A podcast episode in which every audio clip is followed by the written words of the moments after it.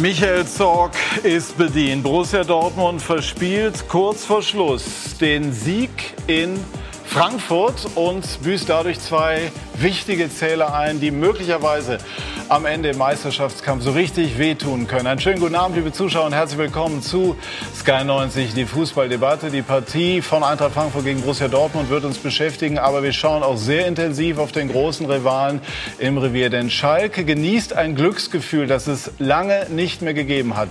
Drei Siege in Folge. Und wenn ich Ihnen jetzt unsere Runde vorstelle, wissen Sie, wer sich dazu dann auch äußern wird. Michael Rummenigge, DFB-Pokalsieger mit Borussia Dortmund vor schlanken 30 Jahren und auch mehrfacher deutscher Meister mit dem FC Bayern. Jochen Schneider, Sportvorstand, immer noch neuer Sportvorstand seit dieser Saison bei Schalke hat gesagt, Schalke ist eine Riesenherausforderung und sieht so aus, als könne er sie meistern. Herzlich willkommen. Dann haben wir Pit Gottschalk, den Herausgeber von Fever Pitch und auch ein Mann, der sich im Westen sehr gut auskennt.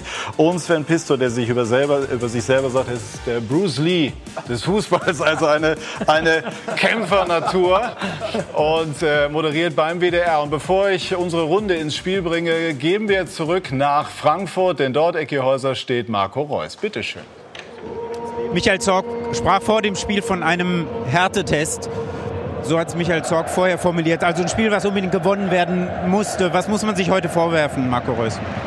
Ja, dass wir einfach das 2-1 nicht über die Bühne gebracht haben. Fertig aus. Auch in der ersten Halbzeit äh, waren sie optisch überlegen, hatten das Spiel im Grunde im Griff, geben es dann auch wieder aus der Hand. Wie erklären Sie sich das, dass Sie das Spiel zweimal aus der Hand geben? Ja, war doch alles in Ordnung. Wir gehen 2-1 in Führung äh, in der zweiten Halbzeit, haben das Spiel unter Kontrolle und dann kriegen wir zwei Minuten vor Schluss das 2-2. Da können wir vorne, wenn wir die Chancen äh, haben, das 3 zu machen, dann ist das Spiel gegessen. Aber wir müssen auch einfach mal in der Lage sein, das 2-1 über die Bühne zu kriegen und ähm, das haben wir nicht geschafft. Nach dem Auswärtsspiel, nach der Blamage bei Union Berlin war von fehlender Mentalität die Rede. Ähm, Fehlt es da immer noch? Oh, das geht mir so auf die Eier mit euch, mit eurer Mentalität scheiße, ne? ganz ehrlich. Also, Aber trifft es nicht genau den Punkt? Heute? Ist das Ihr Ernst jetzt? Michael Rummening hat es gerade im Studio auch nochmal so formuliert. Das 2-2 das war ein Mentalitätsproblem oder Tor. Ist das euer Ernst jetzt? Ja, dass man ein Spiel nicht konsequent zu Ende spielt. Schon, komm schon. Ist, wir haben uns dumm angestellt, auf jeden Fall beim 2-2. Aber kommt mir jetzt nicht mit eurer Mentalität scheiße da. Jede Woche immer dieselbe Kacke. Das heißt, wo sehen Sie das Problem? Wir ziehen es nicht bis zum Ende durch, aber das hat nichts mit Mentalität zu tun. Sondern? Das hat einfach das, was äh, mit dann mit äh, einfach mit mit einer richtigen Defensivverhalten zu tun, ähm, in, äh, dass, man, dass man einfach weiß, wenn man 2-1 führt hier, ähm, dass Frankfurt äh, immer wieder kommen kann und ähm, ja, da, da, müssen wir da dann äh, in den letzten fünf Minuten einfach besser dagegenhalten. Ich weiß jetzt nicht, wie das 2-2 äh, zustande kam. Ich glaube, durch einen Einwurf, wo wir uns selber ähm, in, Be in Bedrohung bringen und ähm, das darf nicht passieren. Ähm, nicht, nicht dann quasi das, äh, das, das 2-1 bzw. die Flanke, sondern davor schon. Und, äh, aber kommt mir jetzt nicht bitte mit Mentalität, bitte. Also jetzt ist langsam mal gut, ehrlich. Okay? Danke. Ja, also kerniger Einstieg in unsere Sendung. Michael Rummenigge, Sie haben es eben aufgebracht, Mentalität. Äh, Marco Reus sagt, fehlt nicht. Was sagen Sie? Wenn man Mentalität äh, so beurteilt, dass ähm, du kon konsequent zu Ende spielst und den Biss reinlegst, dass du das Tor nicht mehr kriegst, nun gut war hinten auch äh, Mats Hummels raus, aber Sagadu hat auch monatelang nicht gespielt, das dürfen wir auch nicht vergessen. Ähm, Akanji hat eine gute Partie gespielt, Borussia eigentlich über 90 Minuten auch die bessere Mannschaft. Trotzdem musst du nach dem 2 zu 1 das Spiel Aber wenn nach es Hause nicht die bringen. Mentalität ist, wie kann es auch eine Frage der Qualität sein. Das heißt, ich muss hinten besser aufpassen. Natürlich war das ein Querschläger, der durch den Strafraum kommt. Und das war Pech von Delaney, dass er den Ball ins eigene Tor abfälscht. Aber 2 zu 2 ist für Borussia Dortmund eigentlich nach dem Spiel, was wir gesehen haben, zu wenig. Und wenn man sieht, sechs Jahre hat man jetzt nicht in Frankfurt gewonnen. Das ist auch viel. Aber wenn man das wieder überträgt auf die letzte Saison, wo sie viele solche Spiele gegen vermeintlich schwächere Gegner äh, nicht gewonnen haben, dann hat sich das hinterher natürlich so ausgewirkt, dass man in der Rückrunde neun Punkte verspielt hat. Und das ist dann die Aussage der Mentalität, Siegeswille, Biss und auch Qualität. Was sagen die beiden Journalisten? Das wird Uli Hoeneß nicht gefallen, dass er aus dem Westen kommt äh, zu, zu, diesem, zu diesem Thema. Also, wenn es nicht die Mentalität ist, das hat Michael Rummenigge komplett recht, äh, muss es die Qualität sein. Weil es ist ja auf jeden Fall nicht mehr nur Pech, äh, so dass man so ein Spiel wieder abschenkt. Das zieht sich eigentlich seit Beginn des Jahres ja durch. Dass dann, wenn es darauf ankommt, man Killerinstinkt zeigen muss als Spitzenmannschaft, dann das eben nicht passiert. Die Punkte haben sie ja nicht verschenkt, weil sie jetzt zum Schluss dann noch diesen blöden Ball da reinbekommen haben, sondern weil sie vorne nicht den Sack, den berühmten Sack dann schon zugemacht haben in der ersten halben Stunde. Da muss man mit zwei, drei. Aber kurz vor der Pause den Ausgleich, kurz vor äh, Ende, äh, sag mal, den Ausgleich, das lasse ich nicht durchgehen, äh, dass man das als Spitzenmannschaft nicht anders lösen kann. Also ich finde, er war einfach stinksauer. Ich meine, das ist jetzt wirklich Sekunden nach. Das so, muss man einem Spieler also das muss man auch immer einpreisen, finde ich. Wirklich Absolut. am Ende einer Woche, ich auch gut, wenn er dann so ehrlich Elfmeter, ist und dann Elfmeter mal sowas gegen Barcelona ja. verschossen hat. Er hatte noch einen Treffer auf dem Fuß gegen Barcelona heute auch.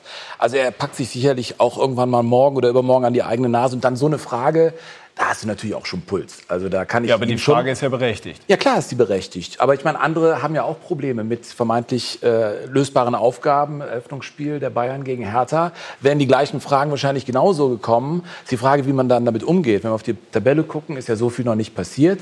Und in Frankfurt einen Punkt zu holen, also es geht schlechter, das muss man auch sagen. Ist halt blöd gelaufen. Kurz zur Einordnung, also solche Interviews sind ja irgendwie mal das Salz in der Suppe. Das ist, finde ich, äh, von, von Spielerseite verständlich. Absolut. Das ist Fußballersprache. Ecke Häuser hält dagegen. Aus meiner Sicht alles in Ordnung. Wir haben ja in dieser Woche eine Diskussion darüber geführt, was Spieler denn überhaupt sagen dürfen. Uli Hoeneß äh, war der Meinung, Herr Testegen solle sich zurückhalten, aber das machen wir später. Ich werde Ihnen, Herr Schneider, ersparen. Wir sprechen gleich über Dortmund, dass Sie jetzt die Mentalitätsfrage von Borussia Dortmund angehen. Nein, nein, ich kann, ich kann Marco Reus ja. total verstehen, dass er, dass er so aufgebracht ist, äh, so eine Frage gestellt zu bekommen.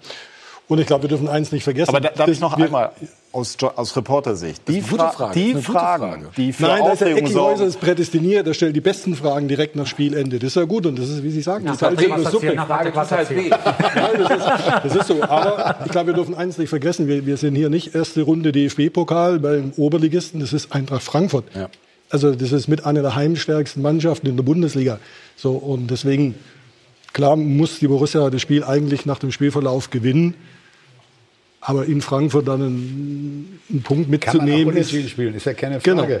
Jochen. Aber nichtsdestotrotz, ähm, um auf Marco Reus auch zurückzukommen, ganz ehrlich, wenn man die Spiele auch von ihm in den letzten Wochen sieht, ähm, dann ist das auch nicht der Marco Reus, den wir uns aus der Vergangenheit äh, so gewünscht haben.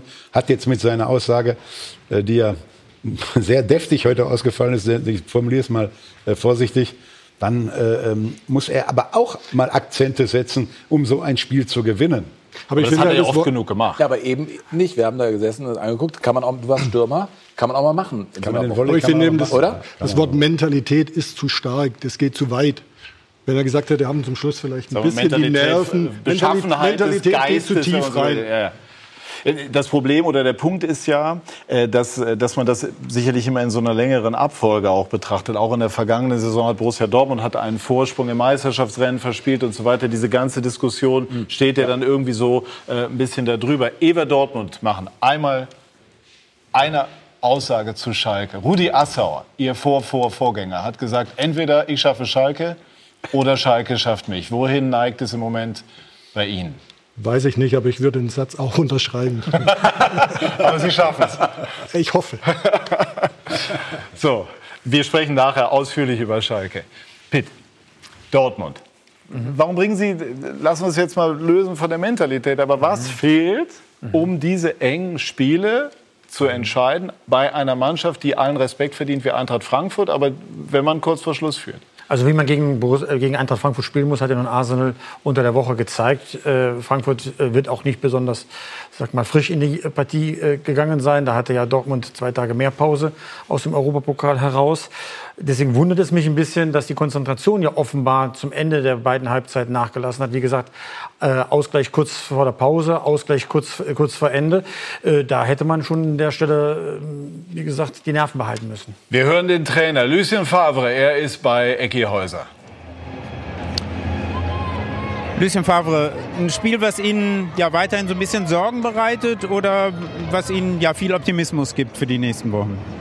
Ja, immer viel Optimismus. Wir bedauern am Ende die 2-2, das ist klar, aber wir haben mehr Gelegenheit, Tor zu schießen. Wir haben das nicht, nicht gemacht.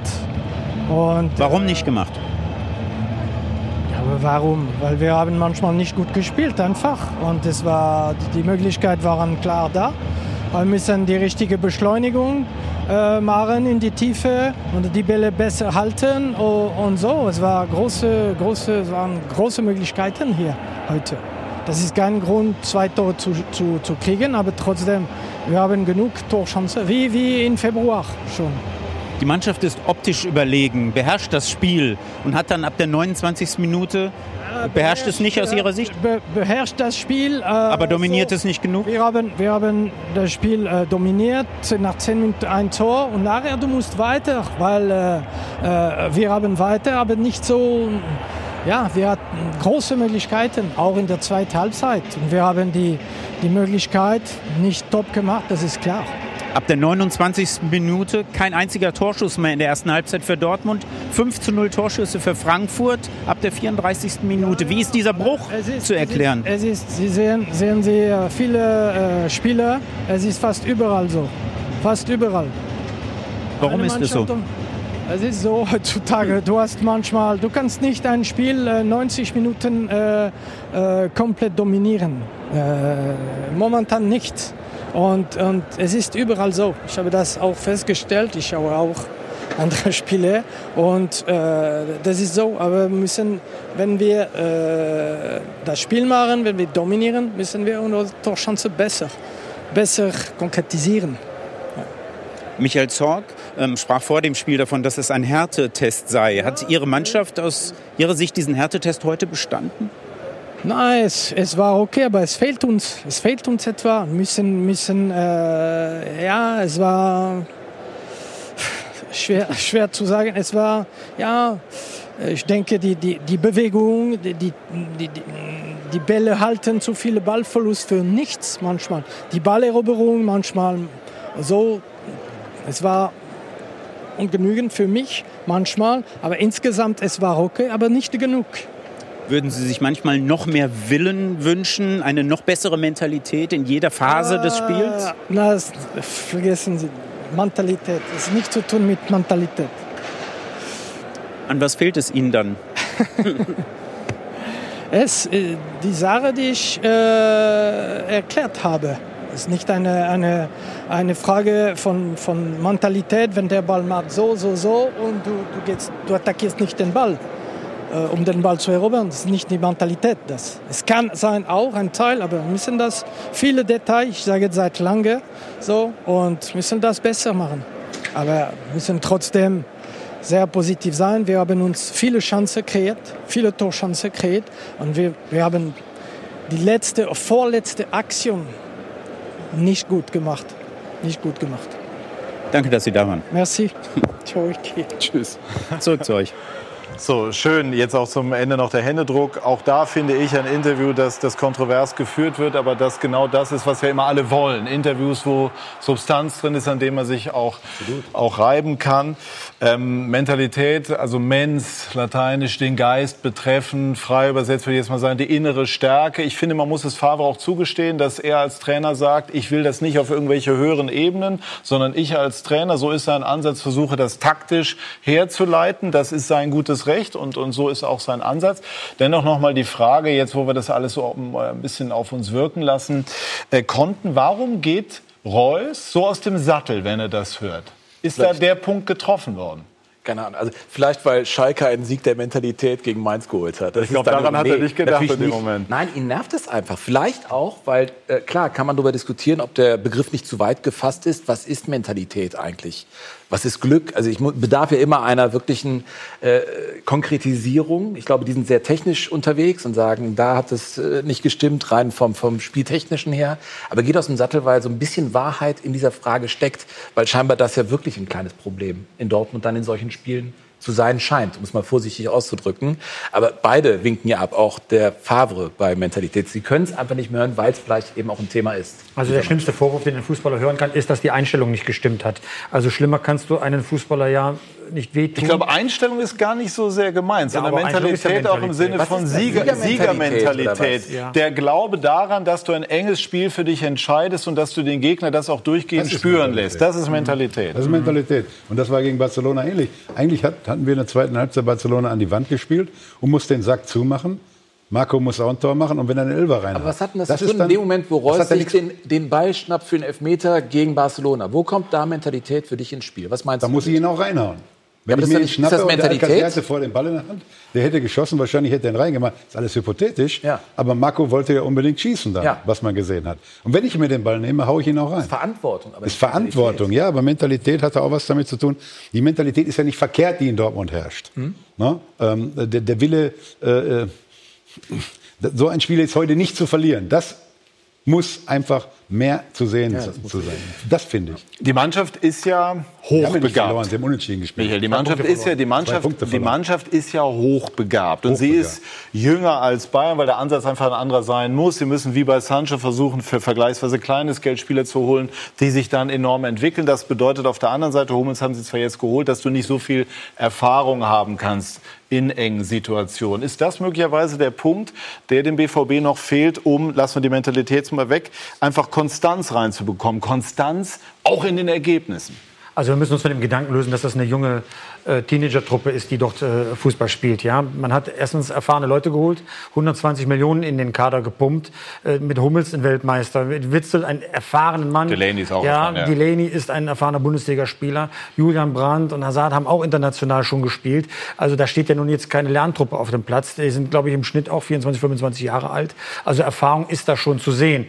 Ähm, ich möchte es ja nicht auf diesen Siegeswillen, aber die letzte Entschlossenheit zu sagen, egal was hier passiert, wir holen die drei Punkte. finde Cleverness, äh, Konzentration und egal wie die das dann abgestritten haben, es hat nichts mit Mentalität zu tun, mit jedem Argument, soweit ich Favre überhaupt äh, intellektuell verstehen konnte eben, ja, hat er alles darauf eingezahlt, dass irgendwie etwas gefehlt hat, was mit Mentalität, glaube ich, ganz gut beschrieben ist. Jetzt hören wir den Trainer von Eintracht Frankfurt, Adi Hütte. Er ist bei Ecki Häuser. Ja, und die Frage ist, was man einer Mannschaft sagt, die erst zurückliegt und ja, wo man sich richtig Sorgen machen muss, dass ähm, der Gegner den Sack zumacht. Und am Ende hat man sogar noch die Chance zu gewinnen. Die Mannschaft bäumt sich auf, kommt richtig gut raus hinten raus. Ähm, was haben Sie hier gesagt? Zuerst haben wir mal zweimal im Rückstand gelegen. Ähm, Die ersten 35 Minuten waren wir nicht auf dem Platz. Wir haben vor der Pause dann schon das Spiel besser in den Griff bekommen. Ich habe trotz allem eine sehr ordentliche zweite Halbzeit von unserer Seite gesehen. Natürlich hatte äh, Dortmund ganz am Anfang die hundertprozentige Chance äh, aufs 2 zu 0. Äh, trotz allem muss ich schon ehrlich auch sagen, an, dieser Stelle großes Kompliment an meine Mannschaft, wie sie heute hier ähm, nach dem schweren Spiel am Donnerstag gegen eine Topmannschaft äh, wie Borussia aufgetreten ist, den Fight angenommen hat, äh, viel bissiger, aggressiver war in den Zweikämpfen, versucht hat, nach vorne zu spielen äh, und äh, was die Mentalität betrifft, auch bis zum Schluss daran geglaubt hat, den Ausgleich zu erzielen. Das hat mir heute sehr gut gefallen. Mentalität, das große Stichwort auch bei uns im Studio. Ähm, Sie sprechen das Wort an. Was bedeutet für Sie genau Mentalität? Wie würden Sie es äh, definieren? Ja, Mentalität he- heißt äh, für mich, dass man bis zum Schluss auch versucht, äh, an etwas zu glauben, die Bereitschaft zu zeigen, nie aufzugeben. ähm, Und ich spreche immer sehr gerne von einer Siegermentalität, dass man einfach bis zum Schluss alles gibt. Das hat die Mannschaft gezeigt, in jeder Se- Sekunde daran glaubt, dass noch was möglich ist, nie aufgibt. Das hat für mich etwas mit Mentalität zu tun. Und natürlich haben wir auch schon gesehen, dass äh, Borussia Dortmund eine Top-Mannschaft hat, äh, Spiel grundsätzlich klar im Griff hatte. Aber ich finde schon, dass wir zweite Halbzeit im Rahmen unserer Möglichkeiten ein sehr, sehr ordentliches Spiel gemacht haben. Sind Sie auch immer wieder mal verwundert, dass Ihre Mannschaft das schafft, sich da immer noch mal ja, so mental selbst aufzubauen, um an, an den Sieg zu glauben? Ich glaube, es ist einfach wahnsinnig wichtig, dass man, äh, dass man mit dieser Haltung auch in ein Spiel geht. Äh, Man kann ein Spiel verlieren, die Frage ist immer wie. Ähm, Die Zuschauer pushen uns natürlich bis zum Schluss. Ich habe in der Halbzeit auch äh, versucht, noch ein paar Dinge anzusprechen, weil mir in den ersten 35 Minuten das Spiel unserer Mannschaft überhaupt nicht gefallen hat, weil wir schon ein bisschen tiefer stehen wollten. Aber wir waren genau in dieser Mittelfeldzone einfach viel zu passiv. Es ist viel zu einfach gewesen, für Dortmund durchzuspielen. Wir haben dann versucht, ein paar Sachen zu korrigieren. Und das hat die Mannschaft, finde ich, zweite Halbzeit sehr ordentlich umgesetzt. Ist ja überhaupt keine einfache Situation für Sie. Sie verlieren drei Ihrer wichtigsten, die drei wichtigsten Spieler, kann man ja sagen. Ähm, kommen neue, die sind noch nicht fit, die müssen integriert werden. Für die anderen ist es auch eine Umstellung, weil sich das ganze Spiel natürlich komplett verändert. Ähm, wo stehen Sie jetzt nach diesem Spiel heute, auf diesem Weg zum Optimum, was Sie sich vorstellen? Also die drei wichtigsten Spieler haben wir mal, äh, was die Offensive betrifft, verloren, dass das äh, sehr gute Spieler waren. Aber wir haben weiterhin immer noch sehr gute Spieler hier in Frankfurt. Äh, natürlich ist es so, dass man Spieler in dieser Kategorie, die eine super Saison spielen, einfach nicht halten kann. Wir haben versucht, mit neuen Spielern ja, das wieder zu ersetzen, dass die natürlich ein bisschen Zeit und Geduld auch brauchen. Das habe ich, habe ich schon bei der Pressekonferenz gesagt. Ich bin noch nicht ganz glücklich, wie wir spielen, speziell im Spiel nach vorne, das Umschalten. Aber wir haben auch nicht unglaublich viel Zeit oder Möglichkeiten Möglichkeiten, das zu trainieren, weil wir ja jeden dritten, vierten Tag unterwegs sind und nie gemeinsam geschlossen trainieren können. Das ist die Herausforderung, die Challenge, äh, die wir uns stellen. Aber ich glaube schon, jetzt äh, ja, haben wir fünf Runden, sieben Punkte, äh, haben schon in Leipzig ein sehr ordentliches Spiel gemacht, heute gegen Dortmund einen Punkt, zwei Heimsiege. Also es ist sehr ordentlich, was wir momentan auch in dieser Phase zu dem Zeitpunkt spielen. Und Sie haben die Gewissheit, die Mannschaft ähm, glaubt immer wieder an sich. Danke Ihnen. Danke auch. Zurück. Ja, so ist das mit der Mentalität. Jetzt hat uns Adi Hütter die Arbeit abgenommen und das Ganze nochmal aus dem Stegreif definiert. Eintracht Frankfurt kommt wieder in diese Partie. Sie kennen ja Fredi Bobic äh, auch sehr, sehr gut. Sie haben ihn, glaube ich, zurückgeholt in den deutschen Profifußball. Ne? Wie war das damals? Ja, also wir kennen uns seit knapp 25 Jahren. Und als 2010 Horst Held äh, den VfB Stuttgart Richtung Schalke verlassen hat, haben wir einen Nachfolger gesucht. Ähm, und ich habe dann den Freddy aus dem Hut gezaubert, der bei Giannomore Burgas in Bulgarien tätig war.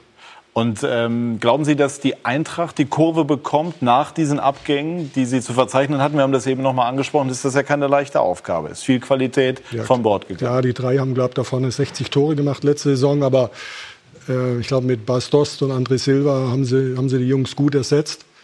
Ähm, und muss man sagen, Freddy macht einen überragenden Job. Also er hat auch in Stuttgart schon einen richtig, richtig guten Job gemacht und hat sich jetzt äh, nochmal sensationell entwickelt. Und es, er wurde auch nicht umsonst jetzt zweimal Manager des, des Jahres. Hummels musste nach äh, gut 60 Minuten verletzungsbedingt, so wie wir ähm, das wahrgenommen haben, raus. Äh, gibt es da bitte einen inneren Zusammenhang zu dem späten Gegentor? Hummels, der ja gegen Barcelona eine überragende Partie abgeliefert hat. Naja, der ist natürlich der Stabilisationsfaktor dann in dieser Abwehr. Und wenn du dann so kurz vor Schluss äh, sag mal, diesen, diesen Turm verlierst, der alles auch von hinten heraus ordnet, auch seine Erfahrung eben in, diese, in diesen Strafraum reinbringt, ja, dann passieren solche Szenen, wie es passiert ist, unglücklich, die der ins eigene Tor abgefälscht hat. Ja. An der Stelle ist das natürlich eine Schwächung der Abwehr, da muss man ja nicht drum herum reden. Aber nochmal, man hat das Spiel äh, deswegen nicht abgeschenkt, weil hinten an dieser kuriose, Gegen äh, kuriose Gegentor ja, nicht zugemacht hat, sondern weil man vorne eben keinen Killerinstinkt gezeigt hat. Das ist der Schlüssel gewesen. Kurz einmal der Sidestep zu, äh, oder der Schlenker zu Hummels. Nationalmannschaft. Die Diskussion nimmt jetzt Fahrt auf. Hat sie ihre Berechtigung? Ja, absolut. Wenn man sieht, wie, äh, wie äh, bei Borussia Dortmund aufgeschlagen hat, ähm, wie er gegen Barcelona gespielt hat, 100 Prozent Zweikampfquote, wenn man mal eine Statistik so gerade ziehen kann. Aber er hat darüber hinaus auch überragend gespielt in dem Spiel. Und das sind die Top-Spiele. Äh, er ist 31 oder noch, er wird 31. Mhm. Ähm, der ist, hat eine Erfahrung, die kann ein Süle nicht haben, ein Tar nicht und mit Verlaub auch ein Herr Ginter nicht. Und wenn man das gesehen hat gegen Holland, hätte uns ein Stabilisator wie Mats Hummels, aber ich sage auch Jerome Boateng, der bei Bayern München auch eine super Vorbereitung gespielt hat und jetzt wieder da ist, die hätten uns noch gut zu Gesicht gestanden. Thomas Müller ist eine andere Geschichte, aber diese drei Spieler sind ja auch nicht vernünftig, vernünftig äh, verabschiedet worden. Im Kabinengang drei Minuten mit jedem, das macht man auch nicht, unter uns gesagt. Und das finde ich einfach, das sind diese Dinge. Und darum muss man drüber nachdenken, so ein Spieler zum Wohle des deutschen Fußballs, denn wir müssen uns ja qualifizieren, wir müssen uns qualifizieren für die Euro, kann man ja auch mal solche Spieler zurückholen für die Innenverteidigung. Glauben Sie, dass Ihr Bruder das nach wie vor für eine kluge Entscheidung hält, Hummels abgegeben zu haben? Das war ja der Wunsch des Spielers. Äh, ich kenne Hermann, den Vater, ja auch sehr gut. Es war ja nicht die äh, hundertprozentige äh, Gewissheit gegeben, dass Mats einen Stammplatz hat bei, bei Bayern München, nachdem Hernandez kommt, der übrigens jetzt auch linker Verteidiger spielen kann, der Innenverteidiger spielen kann. Aber Mats hatte nicht diese, dieses, dieses, dieses Grundvertrauen noch, dass, er, dass man auch komplett auf ihn setzt ähm, und hat sich dann entschieden, mit dem Verein und mein, mein Bruder und der FC Bayern waren dann, glaube ich, auch sehr generös, ihn gehen zu lassen. Ähm, Borussia Dortmund hat einen guten Spieler gekauft für überschaubares Geld, finde ich, aber natürlich für einen 31-Jährigen trotzdem viel Geld. Ja, aber er hat seinen äh, großen sportlichen Wert. Wir wollen auch noch mal schauen auf das Tor von Sancho. Wir haben ihn ja eben schon angesprochen. Er ist ein, ein spektakulärer, Sven, ein spektakulärer Spieler, einer, der eine wahnsinnige Scorerbilanz hat jetzt in ähm, diesem Jahr.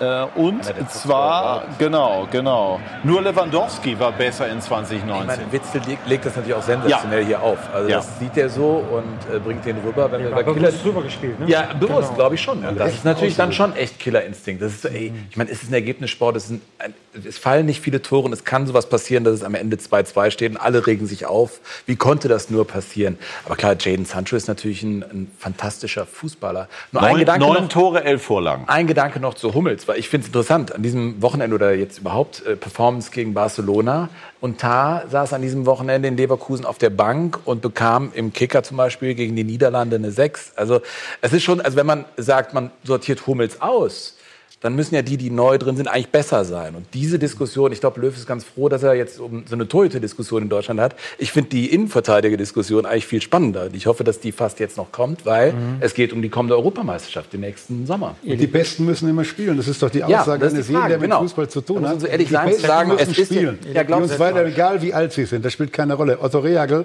hat einen 40-jährigen Burgsmüller spielen lassen und Pizarro spielt auch. Der gehört nicht mehr zu den Besten, aber Glaubst man kann immer noch reinwerfen. zurück in die Nationalmannschaft für Hummels? Ich glaube, Mats Hummels würde das machen, wenn er gefragt worden werden würde, würde Mats Hummels zurückkommen. Diese Informationen habe mit ich. einem ich, schon. Burgfrieden oder mit einem echten? Na, mit, ich glaube dann, dass er das auch gerne machen würde, weil er sieht sich noch nicht am Ende.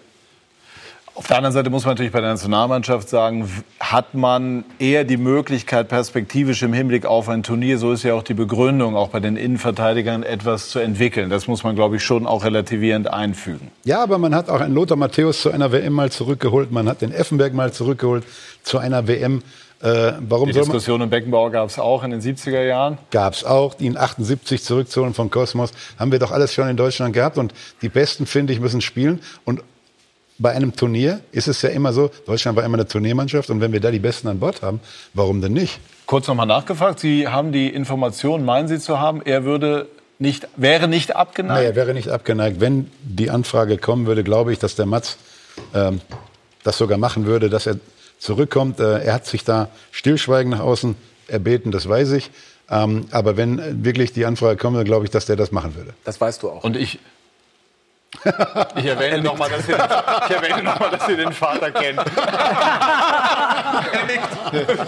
Also ich glaube, ich glaube, dass die Diskussion äh, falsch ist. Ähm, ihr tut immer so, als hätte Mats Hummels bei der Weltmeisterschaft nicht mitgespielt, als Deutschland die größte WM-Blamage der WM-Geschichte äh, erlebt hat. Er hat auch mitgespielt und er hat vor allem hat er auch schlecht gespielt.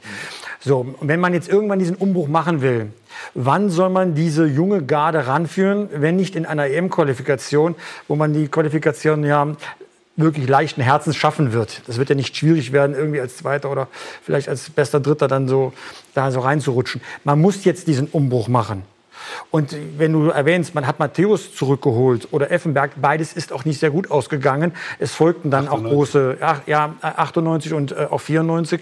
Es folgten dann auch äh, WM-Blamagen und auch Effenberg 98. Ich war ja nun live dabei, hat glaube ich auch nur für zwei Spiele seine seine Rückkehr dann erlebt. Ja, es ist nie gut gegangen oder selten gut gegangen, jemand zu holen. Da muss man schon bis in die 50er Jahre zurückblicken, wenn man wenn man Ich glaube, das man so lassen wir jetzt. Ich wollte es eigentlich ja. ganz gerne bei Hummels belassen jetzt, damit Ja, wir den Bezug aber bei Hummels, bei. Hummels glaube ich, äh, muss man irgendwann mal den nächsten Schritt tun.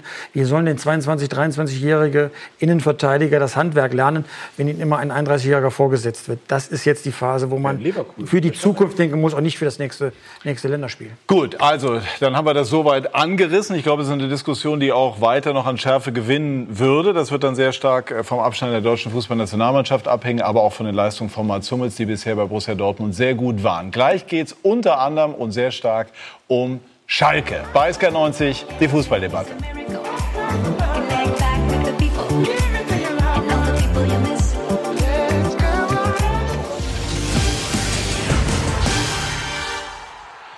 Wir sind zurück bei SK90, die Fußballdebatte. Haben ein bisschen durchgeschnauft nach einer sehr temperamentvollen ersten halben Stunde und äh, wissen jetzt, dass Borussia Dortmund in der Tabelle Dritter ist. RB Leipzig, gestern siegreich bei Werder Bremen, liegt vorne, die Bayern mit elf Punkten dahinter und dann Borussia Dortmund. Es ist also einmal auch durchatmen. Alles möglich für Borussia Dortmund. Ähm, ich glaube, dadurch, dass man das Ziel, was ich sehr gut und mutig fand, Meisterschaft ausgegeben hat, wird es natürlich automatisch auch daran gemessen. Kann das hinkommen? Natürlich, ja. Die Aufgeregtheiten sind natürlich da, wenn du die Punkte verlierst. Aber das Meisterrennen ist ja völlig offen. Und ich meine, für uns ist ja ein Traum, sind ja alle dabei. Ich glaube, fünf Mannschaften mit zehn Punkten. Schalke punktgleich mit Dortmund. Also da jubiliert natürlich auch äh, der Westen. Ja, das ist einfach eine spannende Konstellation. Also von daher ist noch nichts passiert und die Bundesliga ist vital und quietscht und lebt. Also, Schalke fährt am kommenden Wochenende zu ihrem früheren Club, zur RB Leipzig. Also das wird äh, ein spannendes Kräftemessen. Bevor wir zu Schalke kommen, ein Wort noch zu Mario Götze.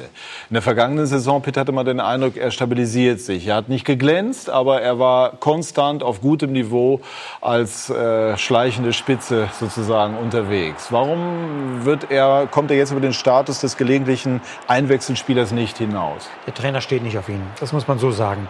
Man hat es beim 0 zu 5 in München gesehen. Da hätte er spielen müssen aufgrund der personellen In der Konstellation. vergangenen Saison das 0 zu 5. Und da hat er lieber den Reus vorne in den Sturm gesetzt, hat den Götze, damit Reus auf seiner Lieblingsposition hinter den Spitzen halt schalten und walten kann. Und das war das sichere Indiz, äh, dass er mit ihm nicht wirklich äh, sag mal, konsequent plant. Und das sieht man jetzt diese Saison. Jetzt hat er mal heute 15 Minuten spielen können. Und da kannst du natürlich dann nicht äh, sag mal, aus, dem, aus dem Kalten heraus dann sofort deine Akzente setzen, wie er das äh, über weite Strecken der vergangenen Saison gemacht hat. Also dieses Vertrauen gespürt hat, also auch die Konstanz reinbringen Was konnte in sein? Spiel.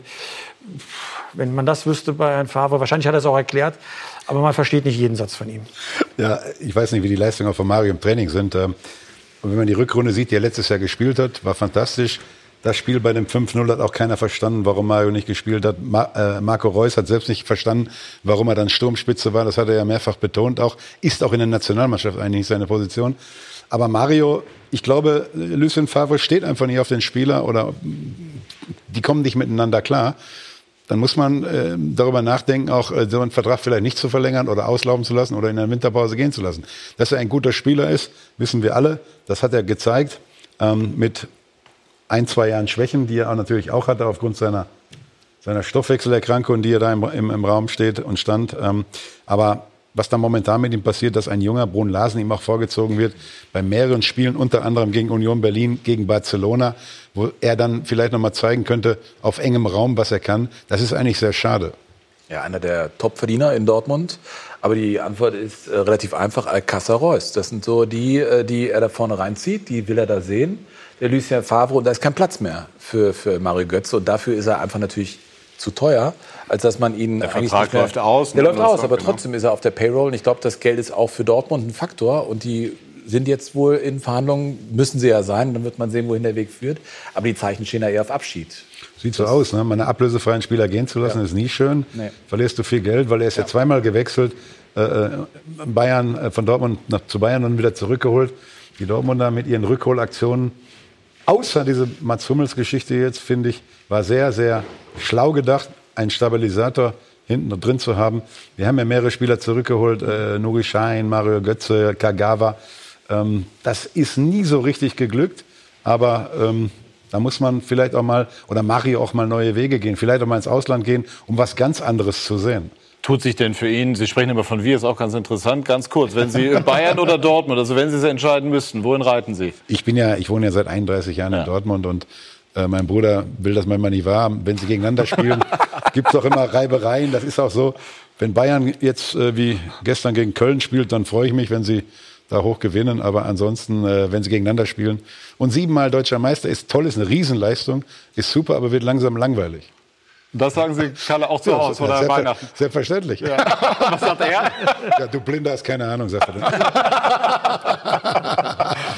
Okay, gut. Ich glaube, äh, gutes Schlusswort zu dem Thema, was wir jetzt hier eben äh, angesprochen haben. Kommen wir zu Schalke. Strahlt Schalke noch Königsblauer, wenn der Erfolg da ist? Also entfaltet sich dann die ganze emotionale Wucht dieses Clubs im positiven Maße und Sinne? Also ich glaube, die entfaltet sich ja in beide Richtungen, im positiven wie auch im negativen Sinne. Und äh, man hat es am Freitagabend schon gemerkt, wie, wie selig die Menschen nach diesem Spiel waren, dass wir dieses Spiel dann nochmal äh, auf unsere Seite ziehen konnten, ähm, was, nach dem, was in der zweiten Halbzeit äh, nicht unbedingt so aussah, insbesondere nicht nach dem Ausgleich, weil da, wenn jemand gesagt hätte, es fällt heute Abend noch ein Tor, dann hätte ich gedacht, Mist, äh, weil das wird dann eher für Mainz 05 Ja? sein, weil die eher dran waren, ja, muss man sagen. Und dann war das ein Geniestreich von Harid. Ähm, da sind wir happy drüber, aber ich glaube, wir sind am fünften Spieltag. Es geht jetzt auch nicht drum, ob wir zehn Punkte haben, acht Punkte haben oder sechs Punkte. Wir sind, wir sind zufrieden, dass wir zehn haben und nicht, nicht äh, weniger. Aber es geht mehr darum, wie wir, wie wir arbeiten, ähm, wie wir seit dem 1. Juli äh, zusammenarbeiten, welche Entwicklung äh, die Mannschaft nimmt. Und das ist das, das ist das Entscheidende. Einen habe ich jetzt. Sind Sie zufrieden mit der Mentalität? Da ist ja, Die haben ein Mentalitätsmonster Guido Burgstaller. Das ist Ja, aber das ist, das, ist wirklich eine, das ist wirklich eine interessante Frage, weil ich wurde das, als ich am 1. März angefangen habe auf Schalke, wurde ich das im März, April, Mai immer So gefragt. lange sind Sie schon da. Ja, ja. Daher die grauen Haare. Aber ich wurde immer wieder gefragt, ja, ist das eine Mannschaft ohne Mentalität? Ist das ein charakterloser Haufen? Die Frage konnte man auch stellen eigentlich vor einem Jahr. Nein, aber ich habe gesagt, so erlebe ich die Jungs nicht. Und die Jungs sind per se, das sind keine schlechteren Jungs als die von RB Leipzig. Aber es war eben eine schwierige Saison, die von Anfang an verkorkst war, mit Verletzungen, vielleicht auch mit einer Erwartungshaltung aus der Vorsaison mit der Vizemeisterschaft, die vielleicht etwas zu hoch war. Äh, dann hast du ein paar unglückliche äh, äh, Spielverläufe gleich am Anfang. Fünf Startest Spiele verloren. Genau. Und dann ist es mit fünf Niederlagen am Anfang ist es schwierig, da noch eine richtig gute Saison draus zu machen. Kam irgendwann eine Verunsicherung rein. Aber ich habe gesagt, die Jungs, ich erlebe die nicht, dass das schlechtere Jungs sind als die zum Beispiel in Leipzig. Und, äh, und das ist, glaube ich, jetzt auch der Beleg dafür, dass, das, dass wir richtig gute Jungs haben. Was ich ja wirklich erstaunlich finde, dass gestern, oder am Freitag besser gesagt, zehn aus der vergangenen Saison, die schon dem Platz standen, immer noch in der Startelf auftauchen. Also ähm, offenbar konnten die ja schon vorher, wie jetzt auch Fußball spielen. Also da muss ja trotzdem ja irgendwo eine Schraube sein, dass die plötzlich diese Leistung jetzt nicht nur in einem Spiel, sondern in mehreren Spielen in dieser Saison bringen. Das kann ja am Trainer liegen, das kann aber auch tatsächlich an der Art und Weise, wie doch die Schrauben miteinander oder die, die Räder miteinander greifen. Das wollen wir gleich versuchen. eingestellt werden. Wollen wir gleich versuchen zu ergründen. Eine Frage: Wir haben eben gelacht und gerne gelacht, aber es gab einen Vorfall am Freitag, der, der war dramatisch. Es war ein Rettungseinsatz ähm, Ja. vonnöten. Wissen Sie, wie es ähm, demjenigen geht, der betroffen war? Ich habe den Stand von entweder ganz spät gestern Abend oder heute früh, ähm, dass, ähm, dass ähm, der Schalker-Fan nicht, nicht in Lebensgefahr ist. Ähm, ich kann aber jetzt nichts genaueres sagen. Im aber ernsten im Zustand. ernsten Zustand, ja. Okay, aber es ist ja auch großartig reagiert worden vom Publikum. Man hat sich Ja, dann unglaublich, ich muss dann sagen, äh, wir wussten am Anfang gar nicht, was los war. Also unglaublich viel äh, Takt und Fingerspitzengefühl äh, des gesamten Stadions, auch der Mainzer Fans. Vinko Bicanic hat die aktuelle Situation auf Schalke analysiert. Wenn nächsten Samstag Leipzig Schalke erwartet, dann hat das was von Spitzenspiel. Feine Sache für den Verein, der zu diesem Saisonzeitpunkt zweimal in den letzten drei Jahren Tabellenletzter war. Was ist passiert? Gute Frage, wenn wir wüssten, woran es also lag damals. Ich glaube, dann wären wir alle nicht hier, weil dann wären wir Hellseher. Es ist ja praktisch die gleiche Mannschaft, auf die Jochen Schneider schon im März traf, als er auf Schalke anfing. Ein Verein mit zahllosen Problemen damals. Schneider nannte nur ein Beispiel. Ich habe ein Problem mit unseren Heimspielen. Schalke war schlechteste Heimelf der ganzen Liga. Entrann gerade so dem Abstieg. Und jetzt? Jetzt erzwingt, wenn es sein muss, diese Truppe ihre Siege im eigenen Haus. Ist fähig, auswärts aus einem Rückstand einen 5 zu 1 zu machen. Nochmal, was ist bloß anders als vor einem Jahr? Keine Ahnung. Müssen Sie Alex Nübel fragen. Na gut, fragen wir den. Ja, neuer Trainer. Also wir haben es ja vor zwei Jahren erlebt, da haben wir mit äh, Tedesco ein sehr, sehr gutes Jahr gespielt. Ähm, dann leider äh, ist ein Strudel reingekommen, wo wir dann nicht mehr rausgekommen sind. Und äh, jetzt haben wir alle die Köpfe frei und äh, können so befreit aufspielen. Kommentar David Wagner. Ja, das ist doch schön. Das ist dann die Antwort wahrscheinlich. Ich war nicht da, ich kann es nicht sagen. Seit Wagner da ist, ist vieles wieder besser. Es sind halt auch bessere Ergebnisse da. Es zeigt sich, welches Potenzial in dieser Mannschaft doch steckt. Leider aber zeigte sich auch das Selbstzerstörungspotenzial, das in diesem Verein steckt, nach wie vor. Clemens Tönnies unsägliche öffentliche Aussagen, die folgende Rassismusdebatte und die Meinung vieler Es wäre eigentlich sinnvoll gewesen, wenn Clemens von sich aus gesagt hätte, ich trete von meinem Posten als Aufsichtsratsvorsitzender zurück.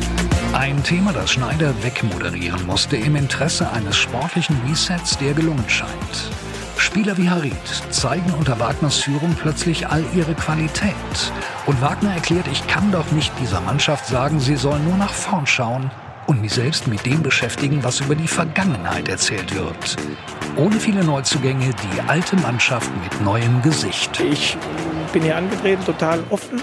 Wir sind hier angetreten, total offen. Und ich bin auf eine total offene Mannschaft getroffen. Und Sie haben recht, so richtig viele neue sind nicht dabei. Aber die, die wir haben, egal neu oder alt, die, die, die geben richtig Gas und das macht Freude.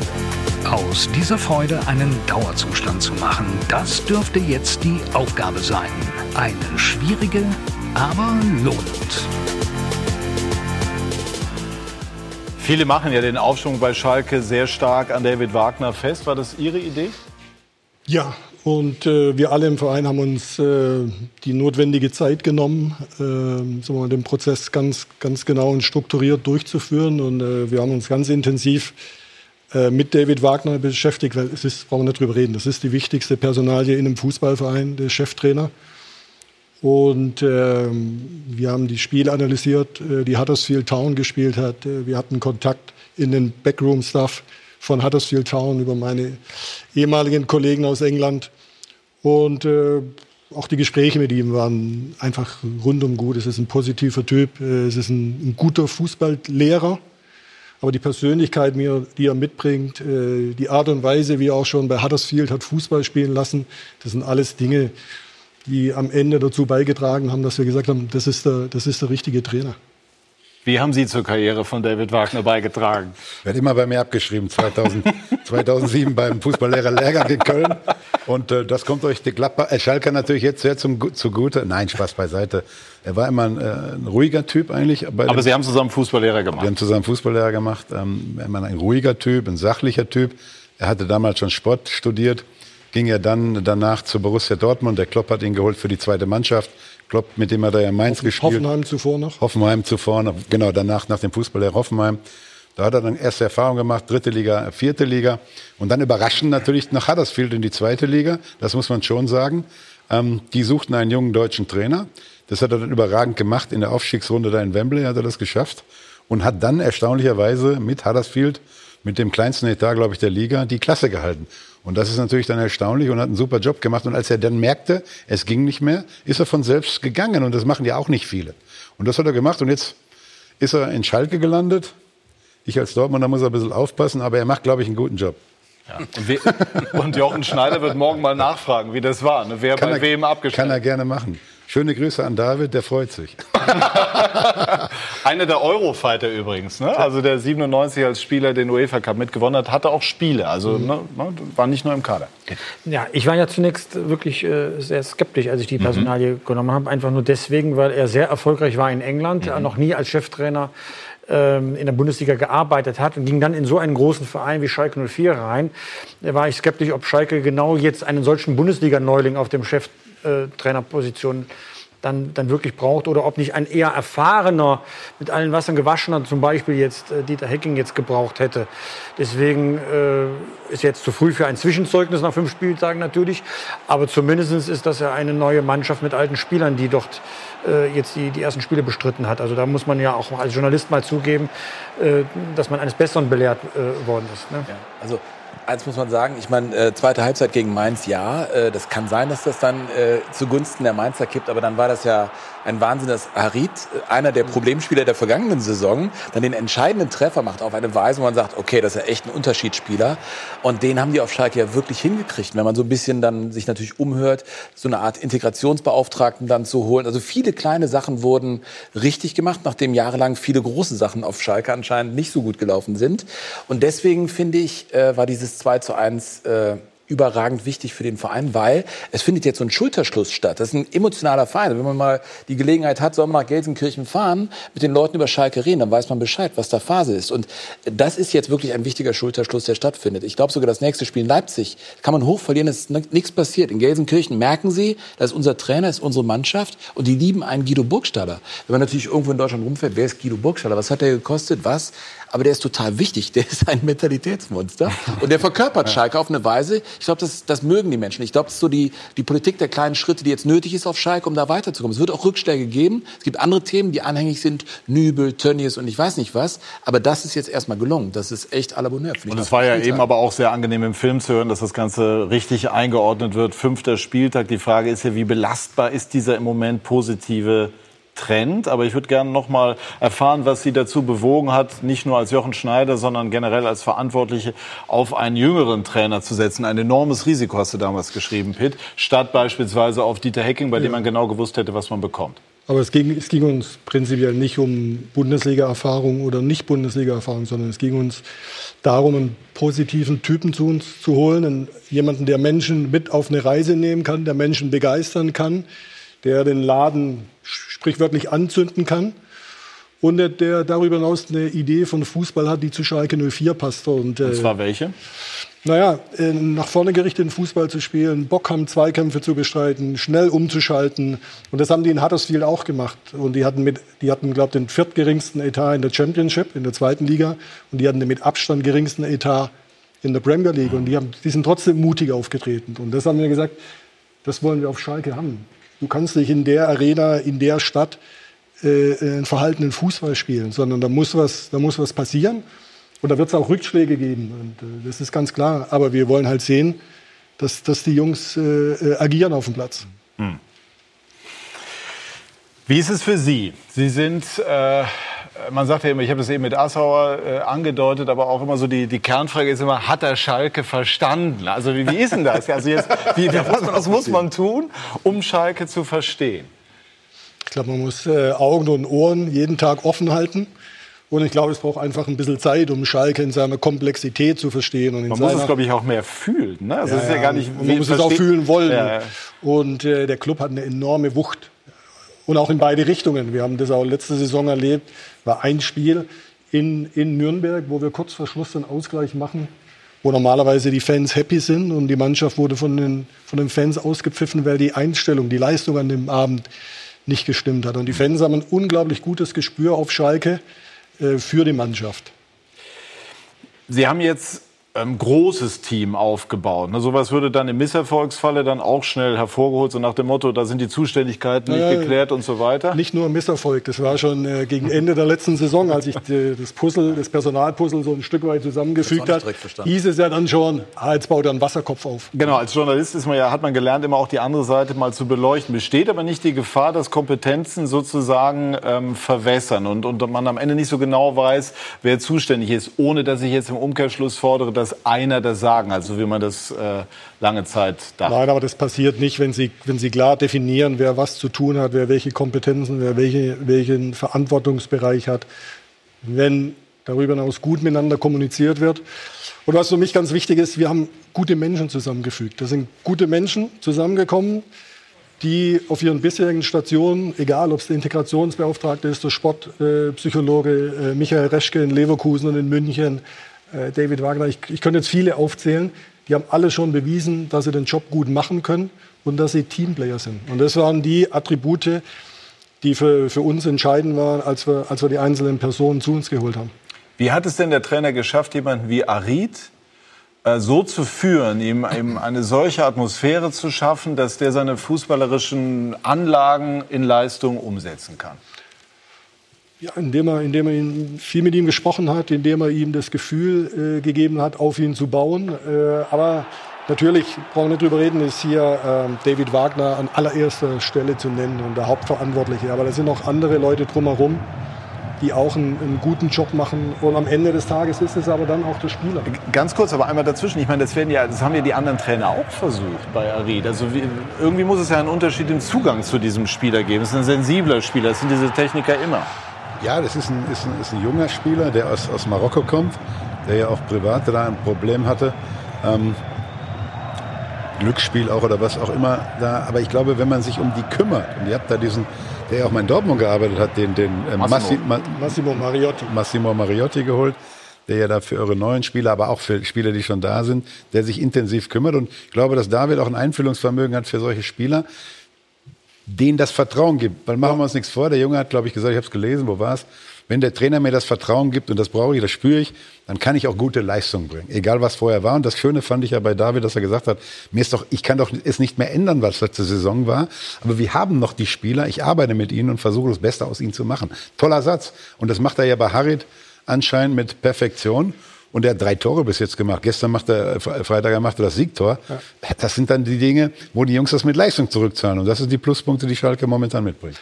Aber nochmal, zur, zur kompletten Wahrheit gehört auch, äh, Amina Ried war in der Saison 17, 18 äh, Rookie der Bundesliga. Er hat unter Domenico Tedesco eine, wie die ganze Mannschaft eine super Saison gespielt, hatte diesen schweren Schicksalsschlag 2018. Und ich glaube, einen Verkehrsunfall mit Todesfolge verwickelt. und ich glaube, dass äh, wir, wir haben das alle nicht erlebt. Also ich glaube, das, das macht natürlich viel mit einem jungen Menschen und dann in einer Mannschaft, die eh Probleme hat. Also das ist natürlich schwierig.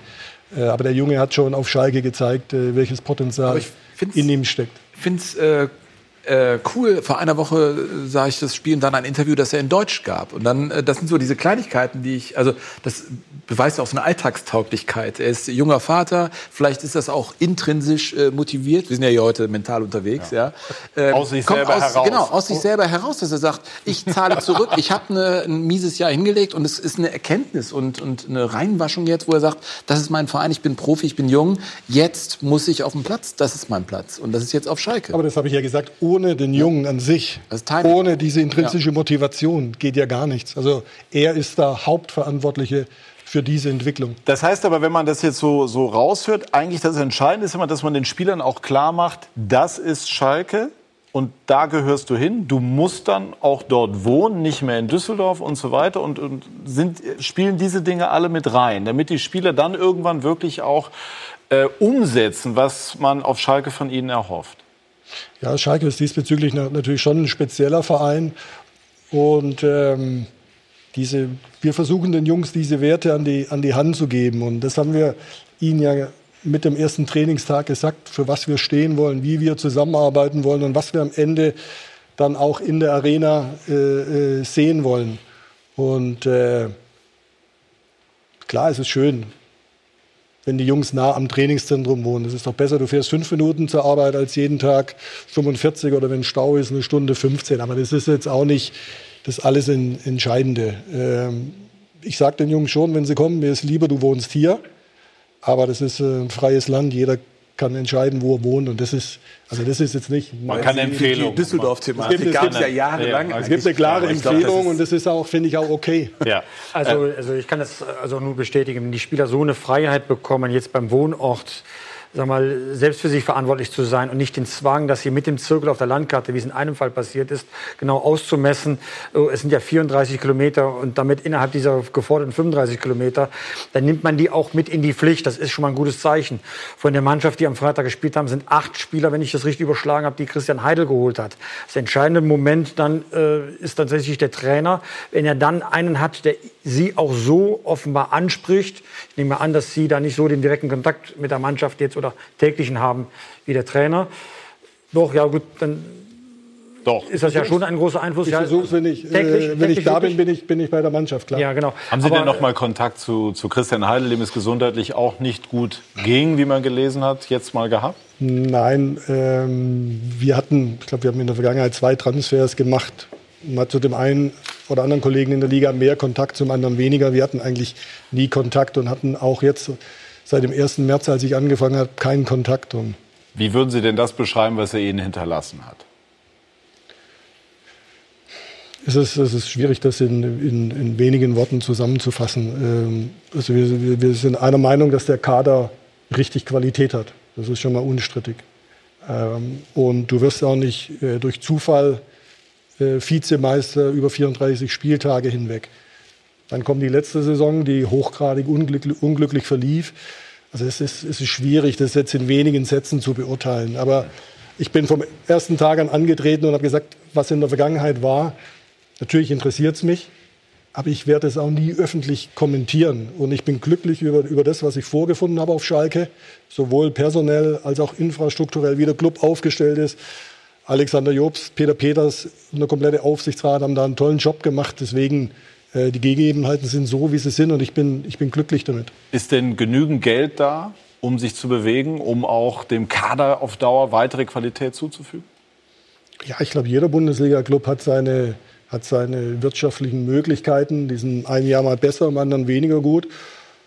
Und wir konnten auch in diesem Sommer äh, einige Transfers realisieren. Also von daher äh, ist es okay. Und für uns ist es wichtig, dass wir auf Strecke Schalke 04 eine Perspektive geben. Dass wir nicht von einem Tag in den nächsten leben, sondern dass wir, dass wir eine Perspektive entwickeln, wohin wollen wir kommen, wie sieht der Kader der Zukunft aus, wie wollen wir uns rund um, rund um die Mannschaft aufstellen, wie sieht unsere Scouting-Abteilung aus, wie sieht unsere Transferphilosophie aus. Und das sind die Dinge, mit denen wir uns beschäftigen. Wir werden gleich noch äh, weitersprechen über Schalke und dann auch das Thema der vergangenen Woche nochmal aufnehmen. Das äh, Torwartduell in der deutschen Fußballnationalmannschaft, das dann auf alle möglichen Ebenen ausgestrahlt hat. Gleich mehr dazu bei SK90, die Fußballdebatte.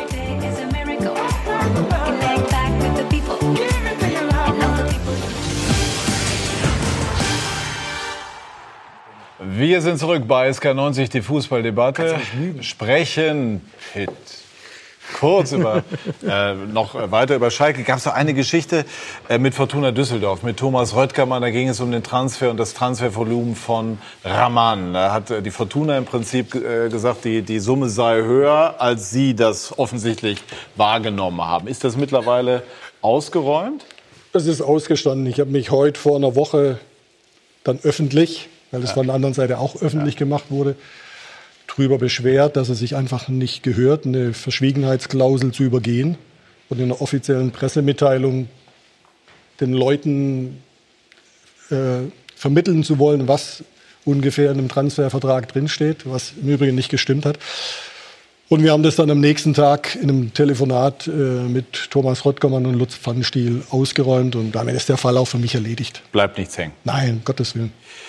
Sprechen wir einmal, wir haben es eben im Beitrag gehört, über die äh, Causa Tönnies. Wie sehr hat das, wir haben das ja im Beitrag eben nochmal angespielt, es sind Äußerungen, wir sind uns alle einig darüber, dass sie, dass sie deplatziert, unsäglich, wie auch immer sind oder gewesen sind. Das hat Tönnies ja auch selber eingeräumt und wir wollen das jetzt auch versuchen, sagen wir mal, unaufgeregt zu besprechen. Aber wie sehr hat es den Verein auf eine Probe gestellt? Ja, durchaus. Und das hat den Verein natürlich immens beschäftigt. Und äh, ich glaube, die, die Berichterstattung darüber hat es ja auch äh, entsprechend äh, kundgetan. Und ähm, ich glaube aber, ähm, und das ist meine Meinung, äh, dieser, dieser, dieser Reflex, dass ein Fehler zwingend immer, egal ob im Sport, in der Gesellschaft, in der Politik, zum Rücktritt führen muss, der ist für mich falsch. Wenn jemand einen Fehler einsieht, wenn er sich entschuldigt, wenn er Reue zeigt und wenn er glaubhaft versichert, dass sowas nicht mehr vorkommt, dann finde ich, dann, dann muss das Thema dann auch erledigt sein. Und, äh, und nochmals, Clemens Tönnies ist jemand, der Menschen umarmt. Das ist ein positiver Typ, der unglaubliche Verdienste um Schalke hat, aber auch um den deutschen Fußball. Und das ist alles andere als ein, ein Rassist. Und deswegen, äh, glaube ich, äh, tun wir alle gut daran, äh, da jetzt auch ein bisschen Ich Ruhe zwei- einkehren zu lassen. Zwei Probleme habe ich mit der, mit der Causa Tönnies. Zum einen ist das Bild in der Rede einfach zu ausgefeilt, als dass man einfach in der Rede so ausrutscht. Also das finde ich schon irgendwie, das war irgendwie rhetorisch schon, meine Güte, schon äh, richtig, ähm, ja, also das, ich glaube, das kam nicht so spontan irgendwie, dass man das dann einfach so... Also dem, dem möchte ich. Und das dem andere, was das andere Problem, okay, aber das andere Problem ist mit dem Ehrenrat, dass man dann im Prinzip mit dem eigenen Urteil dahin fährt und sagt, äh, das und das ist meine Strafe, ich ziehe mich jetzt vier Monate zurück und dann komme ich wieder. Äh, wenn man das anscheinend äh, selber beschließen kann, da, damit habe ich schon meine Schwierigkeiten gehabt in der Ja, Causa. wa- waren Sie in der Sitzung dabei? In der, ja, aber es war doch so, ja, aber das, äh, es, es gab nie eine... Wir beide waren nicht dabei. Nein, nein, aber so war, ja, gibt's das... So war die Pressemitteilung doch formuliert. Ja, also wir waren in der, in der, in der Sitzung nicht dabei und ähm, diese, diese Form der Sanktionen war im Prinzip ist die zweithöchste Form. Es gab ja keine Sanktion, er hat es angeboten und der Ehrenrat hat es angenommen. Oder stimmt die und Pressemitteilung jetzt- nicht? Das ist jetzt wichtig. Ja. Ja, ich war in der Sitzung nicht dabei und ich finde, das ist dann auch eine Geschichte der Gremien zwischen Ehrenrat und ihm als Aufsichtsratsvorsitzendem. Aber was Ähm, soll die Pause bringen, frage ich mich. Was, was bringt die Pause? Einfach, dass man die Sache befriedet und dann geht es irgendwie weiter? Oder, oder was, was bringt die Pause? Und das Problem ist ja auch nicht, niemand, der bei Verstand ist und Tönnies ein bisschen kennt, würde ihm unterstellen, dass er ein Rassist ist. Das ist er mit Sicherheit nicht. Dafür ist sein Unternehmen viel zu international, dass das möglich wird. Es geht ja eher mit dem Umgang eines solchen Fehlers. Äh, Sie haben eben davon gesprochen, von echter Reue. Ich habe die ehrlich gesagt nicht erkannt, die echte Reue. Da hätte man klarer auch in der Kommunikation, was diese Entschuldigung betrifft, sich anders äußern müssen. Und Sie haben ja dann auch eine Unterstützung erfahren, haben gesagt, eine Entschuldigung, das muss reichen. Das glaube ich nicht. Das hat schon die Seele dieses Vereins getroffen. Äh, Und das äh, haben jetzt die Dortmunder, die ein etwas anderen Fall, aber doch fast zeitgleichen Fall hatte, ähm, aufrichtiger gelöst. Also diese Aufrichtigkeit des Bedauerns ist eben nicht so zum Tragen gekommen. Dann wäre das Problem vielleicht gar nicht so eskaliert, wie es eskaliert ist. Weiß ich nicht. Ich glaube, das hängt natürlich auch damit zusammen, dass jetzt äh, Clemens Tönnies äh, eine andere Position innerhalb des Vereins hat als jetzt äh, Patrick Ovomujela. Also deswegen, ich Aber möchte auch überhaupt nicht jetzt die Fälle vergleichen. Pitt, ich glaube, Aber, Pitt, ich aber glaube, dieser die- Punkt dieser, dieser Sanktion, ich meine, dafür ist doch so eine Sperre da, dass diese Zeit genutzt wird, um zu reflektieren. Das ist Und wie Strafbank und dann kommst du wieder zurück ins Spiel, wie im Eishockey eigentlich. Eine Strafzeit und dann geht's weiter. Ich bin ja dabei, dass Menschen, alle machen Fehler. Wir machen alle Fehler. Äh, Aber es ist natürlich schon, man weiß, man betritt einen Rednerpult und es ist schon, also jetzt nicht irgendwas, äh, dann weiß man, glaube ich, schon, was man da macht. Also, es, also nicht, dass man, äh, also ich, Ja, aber das ist auch unbestritten, auf gar keinen Fall würde ich ist niemals einen Rassismus vorwerfen. Nur die Äußerung war natürlich so daneben, das war schon, finde ich, krass. Muss ich echt sagen. Wie, wie ist denn die, die Situation im Verein jetzt dazu? Es gibt da ja durchaus also auch andere Stimmen, also Stimmen, die in die Richtung gehen, dass er hätte zurücktreten sollen, müssen, wie auch immer. Es ist jetzt auch aus dem Ehrenrat eine Dame, glaube ich, äh, zurückgetreten in diesem gesamten Kontext. Steht, stellt das den Verein in gewisser Form vor eine Zerreißprobe? Nein, das glaube ich nicht. Nein. Warum nicht? Ja, warum, warum, warum sollte sie? Wie gesagt, das ist die zweithöchste Form der Sanktion. Diese Sperre wird im Moment von ihm verbüßt. Und, ähm, und dann lassen uns doch mal abwarten, wie er dann äh, zurückkommt. Aber ich, Haben Sie ich, Kontakt ich, zu ihm jetzt? Ich habe ihn zwei, dreimal angerufen, um zu fragen, wie es ihm geht. Selbstverständlich, klar. Und? Ja, das ist natürlich ein Thema, das ihn, das ihn beschäftigt. Das ist doch, ist doch logisch. Wird spannend. Das erste Spiel, äh, in dem er wieder dann in Das Gelsenkirchen wäre dann wär da das sein Derby wird. dann, ne? Oder ist Nein, das Derby ist äh, früher. davor, ja. Ist früher. Ja. Ich glaube, wir können es an diesem Punkt belassen. Ich wollte mal ein Gefühl dafür bekommen, wie, das, äh, wie sich das verhält. Pitt? Ja, es ist ja eigentlich jetzt alles, äh, alles gesagt. es ist ja eine Entscheidung getroffen. Ja, es ist eine Entscheidung getroffen worden. Die muss man jetzt auch mal so akzeptieren, dann ganz einfach. Und man kann ja trotzdem unterschiedliche Meinung sein. Äh, ich, werd ich bin gespannt, wie das Publikum reagiert, sobald diese Zeit dann eben abgelaufen ist. Das wird noch eine Frage sein. Sonst hat sich ja eigentlich alles die, zumindest oberflächlich beruhigt. Gut, dann sprechen wir jetzt über Uli Hoeneß, über den Streit, das war es vordergründig, äh, über die Frau, oder was heißt den Streit, ist die Äußerung von Marc-André Ter Stegen und die darauf folgende Äußerung dann von Manuel Neuer und so weiter. Um das noch mal einmal kurz zu verdeutlichen, also was Auslöser war. Es war die Äußerung von Marc-André Ter Stegen, die folgenden Inhalt hat. Es ist nicht einfach eine Erklärung für das zu finden, was ich erlebe. Ich gebe in jedem Spiel mein Bestes und die Entscheidung, um die Entscheidung zu erschweren. Ich versuche trotzdem alles. Aber diese Reise mit der Nationalmannschaft war ein harter Schlag für mich. Also im normalen Leben würde man das wirklich als eine völlig normale äh, Äußerung durchwinken. Im, im äh, gehypten und aufgeregten Fußball bekommt das Ganze eine etwas andere Dimension. Auch wir tragen dazu bei. Wir stellen die Fragen. Manuel Neuer beispielsweise hat dann so reagiert und dann nahmen die Dinge ihren Lauf.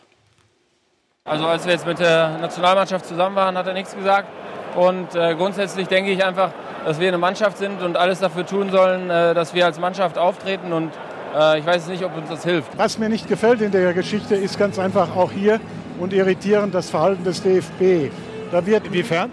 Ja, da wird nie so richtig Klartext gesprochen. Das wird man, lässt man der Öff Öffentlichkeit, lässt man das wabern. Und es wird zum Teil schon auf dem Rücken von Manuel ausgetragen. Und das finde ich nicht fair. Da bräuchte man auch ein Stück Dankbarkeit einem Mann gegenüber, der 90 Mal für Deutschland gespielt hat, der alles gewonnen hat äh, für dieses Land, was es zu gewinnen gibt. Ich finde das un unmöglich, dass man so ein Thema in die Öffentlichkeit bringt, weil er hat überhaupt keinen Anspruch, äh, dort zu spielen. Und vor allem auch die Münchner Presse finde ich nicht in Ordnung. Die westdeutsche Presse unterstützt den Marc äh, Ter Stegen extrem, wie wenn er schon 17 Weltmeisterschaften gewonnen hätte. Äh, und hier von, von hier, von der süddeutschen Presse, sehe ich gar nichts, gar keine Unterstützung. Hätte ich schon erwartet, dass man äh, den Herrn Ter Stegen schon mal ähm, in die Ecke stellt und ihm mal klar sagt, dass es so nicht geht. Er beschädigt hier einen völlig untadeligen Sportsmann wie den, wie den Manuel Neuer. Da werden sich manche noch wundern. Wenn es so weitergeht, spielt er in fünf Jahren noch und dann äh, hat der Ter Stegen wahrscheinlich schon einen grauen Bart. Also wir erinnern uns, was die auslösenden Äußerungen von Marc-André Ter Stegen sind. Warum hat Uli Hoeneß dann, äh, glauben Sie, so Maß und Mitte dann doch äh, verloren in seinen äh, Äußerungen dazu?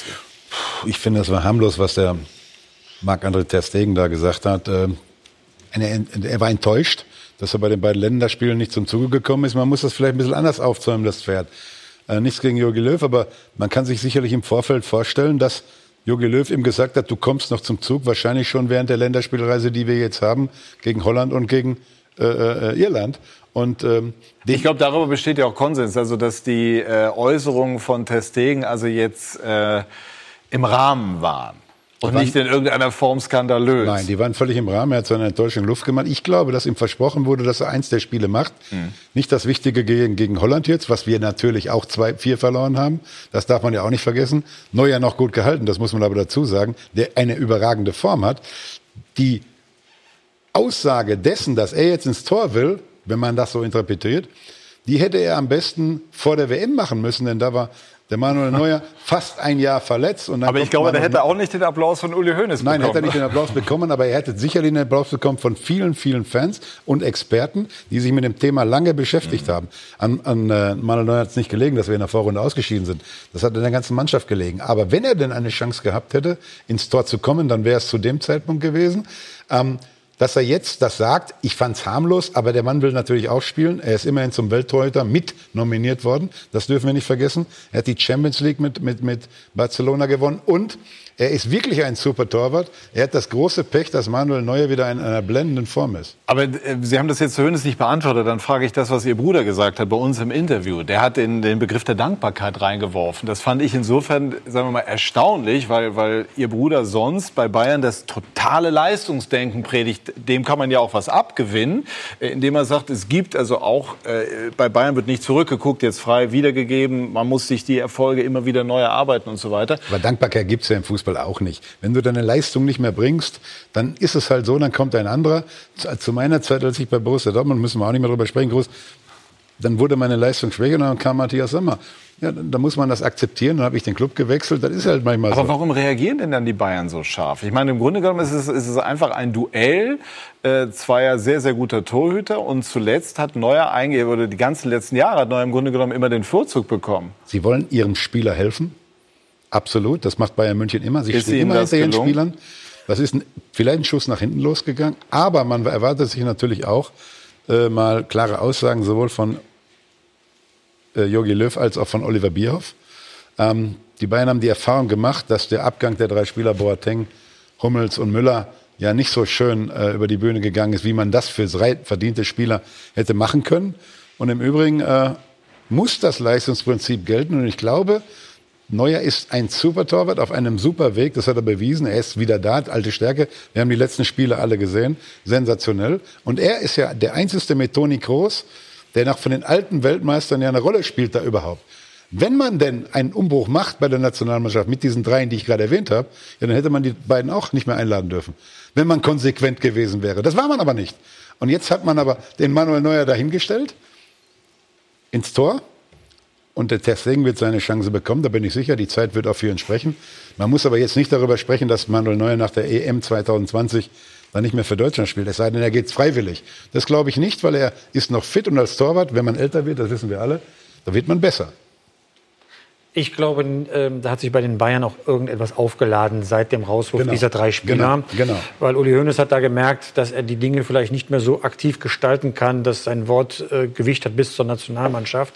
Da ist ein Bundestrainer hergegangen und hat sich über die Bayern einfach hinweggesetzt und etwas eingeleitet und nicht vorher noch konsultiert und das mal abgesprochen, sondern einfach ent- entschieden. Man kann das dann an der Reaktion damals bemerken, zwischenzeitlich dann auch die äh, Herabwürdigung, ja, die Länderspiele kann man irgendwann im Januar, im Winter spielen, Bundesliga ist viel wichtiger. Und jetzt kam dann äh, dieser Fall ähm, mit Ter dazu, als der DFB, das ist ja auch nochmal wichtig zu sagen, gesagt hat, völlig okay, was Ter gesagt hat, das ist Konkurrenzkampf, wir unterstützen das, da ist kein Wort unter die Gürtellinie gegangen zwischen den beiden Sportlern, das ist ja erstmal so okay. Ähm, und dass der Hönes dann aber sogar sich zweimal ja zu Wort meldet, einmal spontan, offenbar nach dem Spiel oder weniger spontan am Spiel, aber nochmal wiederholen und noch schärfer am nächsten Tag, zeigt ja, da musste etwas raus, was seine Ohnmacht gegenüber dem Bundestrainer irgendwie bei ihm ausgelöst hat. Ja.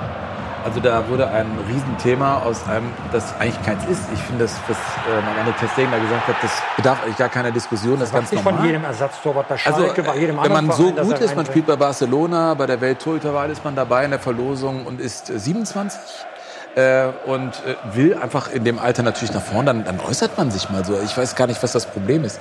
Wir sind da irgendwie ein bisschen äh, hysterisch da unterwegs. Und das, äh, also wir jetzt hier nicht am Tisch, aber insgesamt, dass solche Themen dann so groß werden, haben die Bayern schon ja, ich weiß gar nicht, ob ein Eigentor geschossen. Auf jeden Fall wird natürlich auch ein Manuel Neuer dadurch angestacht. Jetzt bis zur äh, Europameisterschaft. Ja, aber Manuel hat das doch gut souverän gemacht. Er sagt zu dem Thema nichts mehr, er will seine Leistung bringen. Das macht er auch, weil es ist ja immer schön, wenn du auch als Spieler ein bisschen unter Druck bist. Ja, eben. Dann spielst du auch besser. Das kenne ich von mir selber. Ja. Wenn du ein bisschen angeschossen wirst aus der zweiten Reihe, dann spielst du auch besser und dann gibst du auch nochmal Gas. Ter Stegen, wenn ich Ter Stegen wäre, ich würde sowas von Gas geben, dass ich irgendwann mal da an den Thron kratzen kann. Machen wir uns nichts vor. Hat er gegen Dortmund ja schon gemacht. Hat er super gemacht. Hält den Elfmeter, hält, hält das Spiel fest für Barcelona, die an dem Tag. Er hat das Spiel für Barcelona gewonnen, die, die deutsche der Maschine. Den Punkt, den Punkt Vier von geholt. sechs Punkt geholt. Elfmetern entschärft. Nicht gewonnen, den Punkt geholt. Entschuldigung. Ganz kurz, wie, wie sehen Sie es?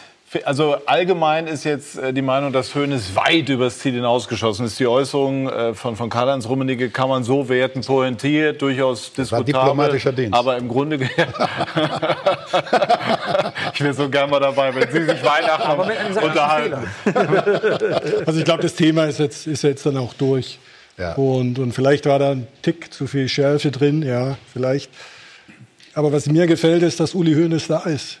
Der steht ein für seine Spieler, für seine Mitarbeiter, der kämpft für die wie eine, wie eine Löwin um ihre Jungen. wenn jetzt Ter Und das, ist, das strahlt natürlich auch wieder nach innen ab.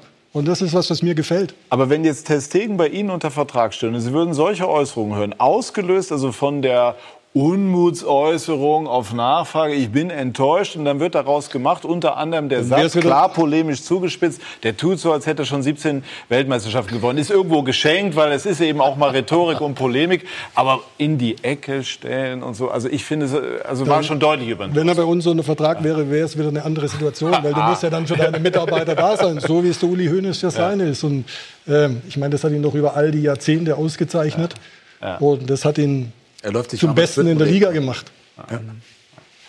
Wie weit ähm, dürfen denn, wir wollen ja immer mündige Spieler. Wir haben eben einen Reus gehört, der, der sich positioniert hat. Bei Dortmund beispielsweise ist Hummels äh, jemand, der sich auch bei der Weltmeisterschaft positioniert hat. Ähm, ich finde das immer sehr gut, gerade dann, wenn das also auch vernünftig begründet ist oder auch mal emotional. Aber jetzt bei Testegen war es sicherlich so, der ist eben gefragt worden, der war enttäuscht, der hat was gesagt. Wie viel lassen denn die Vereine noch zu? Es geht ja auch darum, dass Spieler ähm, ihr, in irgendeiner Form auch ihr Profil finden müssen und vielleicht auch mal die Möglichkeit haben müssen, verbal mal übers Ziel hinauszuschießen, was hier noch gar nicht der Fall war. Also ich kann nur für uns sprechen. Wir, wir äh, reglementieren die Spieler nicht, dass wir sagen, das darfst du sagen, das sollst du nicht sagen. Was wir tun, ist, dass wir am Saisonbeginn mal drüber reden, wie, wie bewege ich mich innerhalb der sozialen Medien, was macht Sinn, kundzutun, was macht keinen Sinn, was ist eher kontraproduktiv. Äh, aber ansonsten wollen wir das ja, dass, dass ein bisschen Gehalt oder dass möglichst viel Gehalt in den Aussagen der Spieler drin ist. Weil wenn es nur Blabla ist, hilft es am Ende, am Ende ja keinem. Ja. Es ist alles gesagt zu dem äh, Thema. Also einen hätte ich sonst noch gehabt. Wo ist der Kompass von Uli Hoeneß geblieben? Äh, Vielleicht unterschätzt er so ein bisschen, dass so eine Aussage nicht nur im Fernsehen, sondern inzwischen auch in den sozialen Medien dann natürlich nochmal eine eigene Wucht dann auch, ähm, äh, auch, auch gewinnt. Ähm, vielleicht, ich habe so ein schön, schönes Wort äh, in der Bild dann auch gelesen, äh, Tobsuchtspanik, ja, so dass er zum Schluss dann vielleicht noch mal seine Bedeutung herausstreichen will. Aber das ist alles Küchenpsychologie, das bringt uns jetzt überhaupt nicht weiter. Für mich bleibt total offen, warum er auf einmal so polemisch geworden ist. Das war nicht angebracht, um den sachlichen Punkt, seine Spieler zu verteidigen, zu machen. Also in der Sache kann ich komplett nachvollziehen. Eher in der Methode finde ich es fragwürdig, weil man kann doch nicht gewinnen. Und das ist normalerweise etwas, was er immer überblickt, was er immer abschätzen kann, ob ein Wortbeitrag zu einem Erfolg führt oder nicht. Steht Und in dem Fall war es ein Schuss ins eigene Tor. Steht denn jetzt Neuer unter größerem Druck? Glaube ich nicht, da steht er immer unter Druck. Bei Bayern München stehst du immer unter Druck und als Torwart der deutschen Nationalmannschaft ja auch. Ähm, er ist ja mit Toni Groß wirklich die beiden letzten Mohikaner, kann man ja sagen, die noch da sind, die die Mannschaft auch führen sollen. Das machen sie ja eigentlich ganz gut. Ähm, die Qualifikation ist nicht das Problem. Das Problem wird sein, dann, wenn wir bei der Europameisterschaft sind. da sind wir vorhin auch stecken geblieben in der Diskussion, dass wir Deutschen, wenn Deutschland bei einer, Welt, einer Weltmeisterschaft oder Europameisterschaft spielt, dann wollen wir doch nicht in der Vorrunde ausscheiden. Dann wollen wir doch mindestens ins Halbfinale Endspiel kommen. Und das, was Jogi Löw ja auch immer geschafft hat. Wir erinnern uns gegen Italien, das Halbfinale, wir erinnern uns äh, das Endspiel gegen äh, die, die, äh, äh, Gegen Spanien. Gegen, Spa gegen, gegen, gegen, äh, gegen die Spanier haben wir verloren in der Europameisterschaft. Das Endspiel war gegen Argentinien. Argentinien Welt, Weltmeisterschaft. Aber, 2014. ähm, aber wir waren ja immer unter den letzten, letzten vier. Und wir sind auch eine große Fußballnation. Und dann wird auf einmal das Anspruchsdenken zurückgeschraubt, auch von den Herren Jogi Löw und Oliver Bierhoff. Das haben sie ja selber zurückgeschraubt, indem sie, wenn man sich die Hintermannschaft anschaut, die Hintermannschaft anschaut Ich der glaube, deutschen Auslöser. Auslöser war ja da dann das Turnier äh, 2018, Ja, wo es eben nicht bis ins Halbfinale gegangen ist. Ich würde gerne einmal den Schlenker noch zu den Bayern sportlich bekommen. Okay. Ist, ist Coutinho derjenige, der Bayern gefehlt hat? Er ist ein überragender Spieler. Ich würde sogar sagen, einer der zehn besten Spieler der Welt. Kann man ihn mit einordnen? Ähm, der vielleicht nicht zu Barcelona jetzt gepasst hat. Jürgen Klopp hat gesagt, er ist einer der besten Spieler, die er je trainiert hat. Er hat ihn mit Unmut ziehen lassen. Aber ab und zu braucht Liverpool auch mal ein bisschen Geld. Die haben dieses Jahr keinen einzigen Transfer gemacht in so einer, in so einer Größenordnung. Nur, nur äh, kleinere Spieler gekauft. Die haben auch gespart.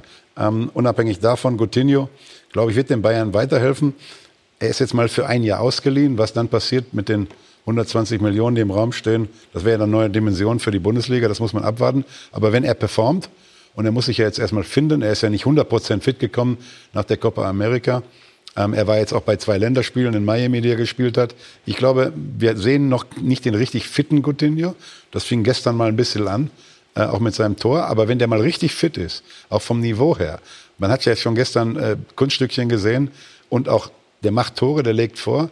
Wenn er das ist, dann wird er auch eine Bereicherung sein, nicht nur für den FC Bayern, sondern für die ganze Bundesliga. Denn wir haben in der Bundesliga nicht mehr äh, diese, diese Top, Top, Top-Spieler. Die spielen in England und die spielen in Spanien. Und wenn Bayern München so einen Spieler holt, dann ziehen, müssten wir bitte alle den Hut ziehen. Das finde ich toll. Den größten Respekt, den Klatscht gar keiner oder was? ja, das Publikum gleich. Das ist sehr gut. Also ich glaube, den größten Respekt, den ein Spieler bekommen kann, hat man gestern bei Robert Lewandowski gesehen. Ja. da kommt einer bei, der hat ein mega Gehalt, ein mega Hype und der Lewandowski überlässt ihm den Elfmeter. Das macht normalerweise kein Mittelstürmer, der so torhungrig ist, ja, der, der am Ende auch ist, ja, weiß, äh, der füttert mich. Ne? ja, aber, Auch, aber dass er das tut, zeigt, ist eine, Res eine Respektsgeste gegenüber Coutinho, dass er mit zur Mannschaft Total. gehört Ja. und dass er auch akzeptiert ist. Also äh, das ist ein ungeheuerlicher Vorgang, wie ich finde, in so einem Lewandowski, dessen. Tor wir hier sehen, wirkt insgesamt äh, sehr viel freier als in den ersten Jahren. Er wirkt also insgesamt gestärkt, auch innerhalb des Teams, äh, trifft ohne Ende. Kein Getriebener mehr, der unbedingt zu Real Madrid will, sondern er hat jetzt auch eingesehen, dass seine sportliche Heimat in München ist und nicht in Madrid. Lewandowski ist ein super, super Spieler, aber er hat auch noch nicht die Champions League gewonnen. Das hat er mit Dortmund gegen Bayern verloren. Und das ist sein Ziel, ob er das schafft. Da entscheidet sich dann zwischen internationaler Klasse und Weltklasse. Ähm, super Spieler, macht Tore ohne Ende in der Bundesliga, aber für die Bayern zählt im Ende des Jahres, des Tages die Champions League. Und die wollen sie mal wieder gewinnen. Und Ist dann- das so? Weil ja immer gesagt wird, der, der deutsche Meister oder die deutsche Meisterschaft sei der ehrlichste Titel. Es ist natürlich ein ehrlicher Titel über Aber Champions League ist 34 das. Spieltage, aber Ja. internationales Renommee auch des FC Bayern. 2013 ist ja dann auch schon wieder nächstes Jahr sieben Jahre her. Die Zyklus wäre mal wieder da, die Champions League zu gewinnen. Es wird nicht so einfach. Sie fahren, Herr Schneider, nach Leipzig. Ja. Die möglicherweise vielleicht schon dieses Jahr mit eingreifen. Ganz, ganz oben, die im Moment Tabellenführer sind. Ich habe sie gestern in Bremen gesehen, die sehr stabil wirken. Äh, was wird das für Schalke? Wie schwer ist diese Aufgabe? Ja, ich glaube, das wird, ist mit die schwerste Aufgabe, die es innerhalb der Bundesliga gibt, äh, in Leipzig zu bestehen. RB Leipzig ist schon seit vielen Jahren extrem heimstark. Und das ist mit der spannendste Kader, den es in der Bundesliga gibt, jetzt mit Julian Nagelsmann noch, noch als Trainer. haben, ne? Ähm, ich war auch da, ja. ähm, so super, super Mannschaft, äh, tolle Form im Moment. Und das wird, äh, das wird eine interessante Aufgabe für uns. Abschließend, wo möchte oder wo würden Sie Schalke gerne am Ende dieser Saison sehen? Realistisch. Wir, wir haben gesagt, wir machen es nie an einer Punktzahl oder einer Tabellenplatzierung fest, sondern wir wollen begeisternde Auftritte zeigen. Wir wollen sehen, dass die Mannschaft lebt, dass sie, dass sie fightet, ähm, dass sie darüber hinaus noch Fußball spielt, wie in den letzten drei Spielen. Das ist schön. Äh, es geht um uns und uns geht es um die Entwicklung. Wir wollen eine mittelfristige Entwicklung sehen. Äh, wir haben viele Aufgaben vor uns noch rund um die Mannschaft, innerhalb des Vereins. Ähm, und äh, da wollen wir dem Verein eine Aber Perspektive David geben. Wagner sagte nach dem Sieg in Paderborn nicht unter den besten sechs. Dann hatte er schon mal eine Zahl, wo Schalke nicht landet. Fand ich interessant, so in Sachen Understatement. Man will jetzt erstmal langsam wachsen und so ein bisschen aus dem Fokus raus. Ja, ich ne? glaube, das tut auch ganz gut, wenn Ja. wir äh, auf Schalke mal ein bisschen auf ein Statement machen. äh, Genau, dann nehmen wir das mit in den immer noch lauen Abend. Dankeschön an diese sehr lebendige Runde. Ihnen, liebe Zuschauer, vielen Dank für Ihr Interesse. Schönen Abend wünsche ich Ihnen auch. Tschüss und auf Wiedersehen.